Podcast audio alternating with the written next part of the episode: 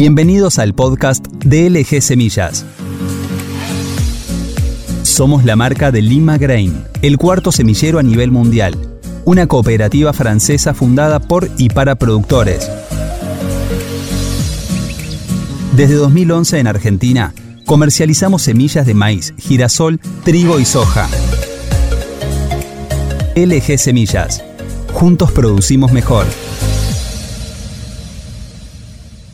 Bienvenidos, mi nombre es Héctor Chávez, soy gerente de desarrollo de LG Semillas y hoy vamos a conversar con la ingeniera Nadia Pavicic, parte del equipo de desarrollo. Eh, aprovechando que estamos hablando y siguiendo el ciclo de cultivo, en las etapas iniciales del cultivo, luego que ya elegimos la o ya tenemos la fecha de siembra, ¿qué podíamos decir nosotros desde las herramientas genéticas que tenemos, por ejemplo, para el control de maleza y de insectos? Hola Héctor, gracias. Bueno, mira, como bien eh, vos eh, mencionaste, a lo largo del ciclo del cultivo los desafíos sanitarios eh, van cambiando. Y en una primera etapa, entre siembra y sexta a octava hoja, el primer desafío es las malezas y también eh, los insectos. Y estas eh, malezas, en particular para la zona, las gramíneas anuales y perennes, muchas de las cuales tienen resistencia probada a distintas herbicidas, requieren de eh, opciones de manejo que van desde el evento eh, CL o Clearfield con eh, resistencia del cultivo de maíz al grupo de las imidazolinonas, la resistencia a glufosinato de amonio asociado al evento Biptera 3 y el ya conocido em, evento de resistencia a eh, glifosato en los maíces RR. Yendo un poco a, la paleta de productos, nosotros eh, contamos con opciones para el control de malezas, por ejemplo, disponemos de material SL que, que eh, podemos recomendar en esa zona. Sí, de hecho, eh, Sursem 566 es el híbrido que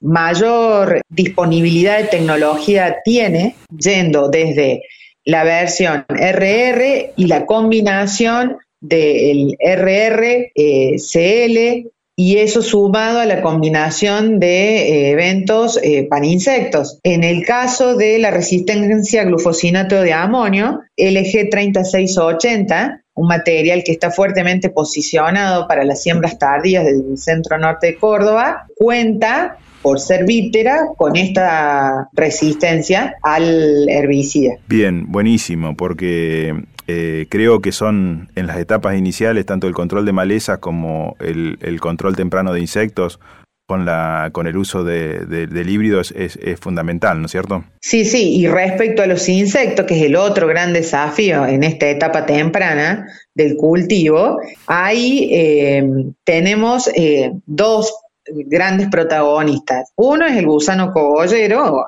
Podóptera frugiperda, y eh, el segundo que viene año a año eh, cobrando protagonismo es eh, la chinche de los cuernitos o digelops. Ambos están asociados a puentes verdes, ya sean cultivos, malezas, y también a la intensidad del invierno. Entonces, las herramientas, tanto el control químico como el evento genético y eventos genéticos que tienen distinto grado de cobertura sobre Spodoptera, eh, bueno, son claves para eh, enfrentar eh, estos desafíos en esta etapa de cultivo. Perfecto, como vemos, la verdad que estamos recién en las etapas iniciales y la, complejidad que tiene la siembra tardía son, son importantes. Y, te introduzco en otro tema, como es el tema del green snap o quebrado prematuro. ¿Qué cosas hay que tener en cuenta? ¿Cuáles son las condiciones que predisponen a esta, a esta enfermedad o enfermedad fisiológica, pero enfermedad al fin, que puede ser eh, también común en esa zona. Nosotros eh, sabemos que a partir de sexta hoja hasta floración, la tasa de crecimiento del maíz se acelera y comienza la elongación de entrenudos, que particularmente en las siembras tardías, por influencia de la luz y la temperatura, si se combina con condiciones favorables de agua y fertilización, es muy rápido y resulta en plantas de gran porte con tallos susceptibles a este quebrado en verde cuando eh, se combinan con vientos fuertes. El uso de herbicidas hormonales en posemergencia es otro factor predisponente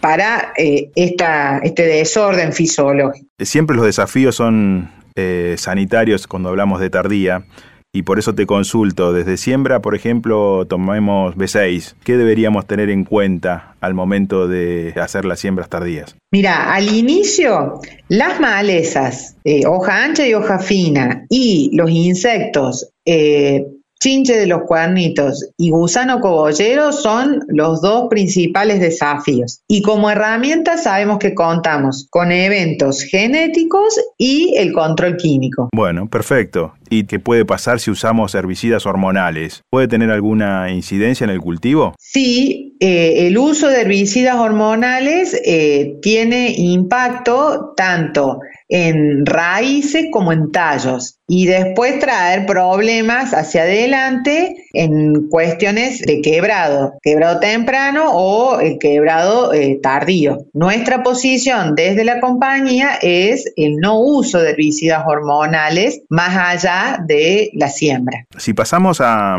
a enfermedades de hoja, que suelen ser muy comunes también, ¿cuáles son las importantes o las que tenemos que tener en cuenta desde el punto de vista de la selección de, de híbridos? Tizón y cercosporiosis son las dos enfermedades claves en el centro norte de Córdoba en estas siembras tardías.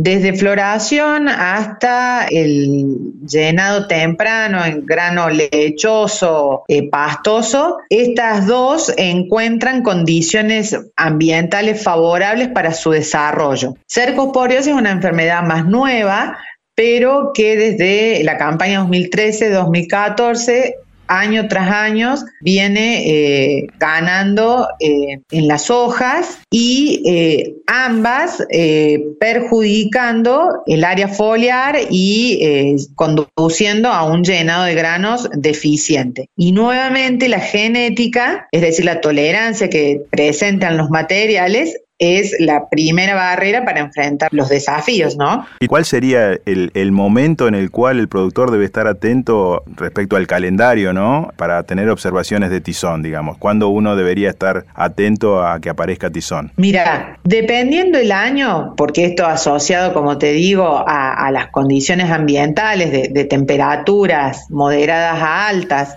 y alta humedad, eh, te diré que con tizón a partir de mediados de febrero ya podemos tener eh, una incidencia importante. En cambio, con cercóspora, que además necesita más días nublados, a partir de marzo generalmente es cuando empiezan a eh, observarse las primeras eh, manchas foliares. Es súper interesante porque esto define cuáles son los híbridos que tenemos que seleccionar para, para sembrar en esta zona. Y por último, siguiendo con el esquema de enfermedades o observaciones respecto a las características de los híbridos, ¿qué podríamos decir de vuelco y quebrado? ¿Es algo que normalmente aparece? ¿Es algo que el productor eh, busca como, como tolerancia? ¿Cómo son las respuestas de los híbridos? Hacia final de ciclo, el quebrado y el vuelco eh, tienen eh, diferencial impacto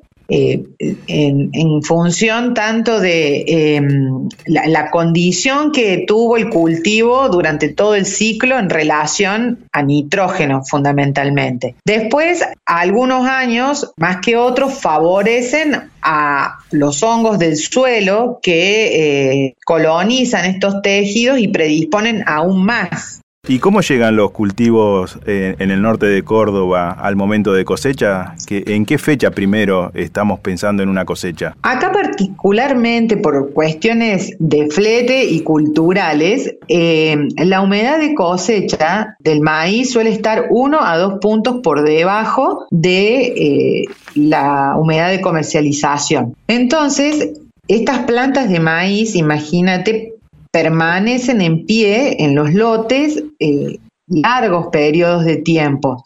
Y hablamos de eh, que el grueso de la cosecha está entrando eh, a partir de julio a agosto, donde eh, hay una exposición mayor eh, al viento y en los que es fundamental llegar con un cultivo en buenas condiciones para no tener estos problemas de los que hablamos del quebrado y de vuelco. Gracias Nadia. Bueno, como vemos, las siembras tardías requieren de muchísima atención en cuanto a la evaluación, porque las adversidades que enfrenta el cultivo en estas condiciones son muchas, tanto eh, a nivel inicial en fechas de siembra, como hablaste vos, y como las enfermedades y los aspectos a tener en cuenta eh, durante todo el ciclo son fundamentales. Pero creo, Nadia, que me parece que surge que la genética sigue siendo clave en esta, en esta decisión porque la respuesta de cada híbrido va a ser fundamental al momento de enfrentar todas estas adversidades. Así que, bueno, te agradezco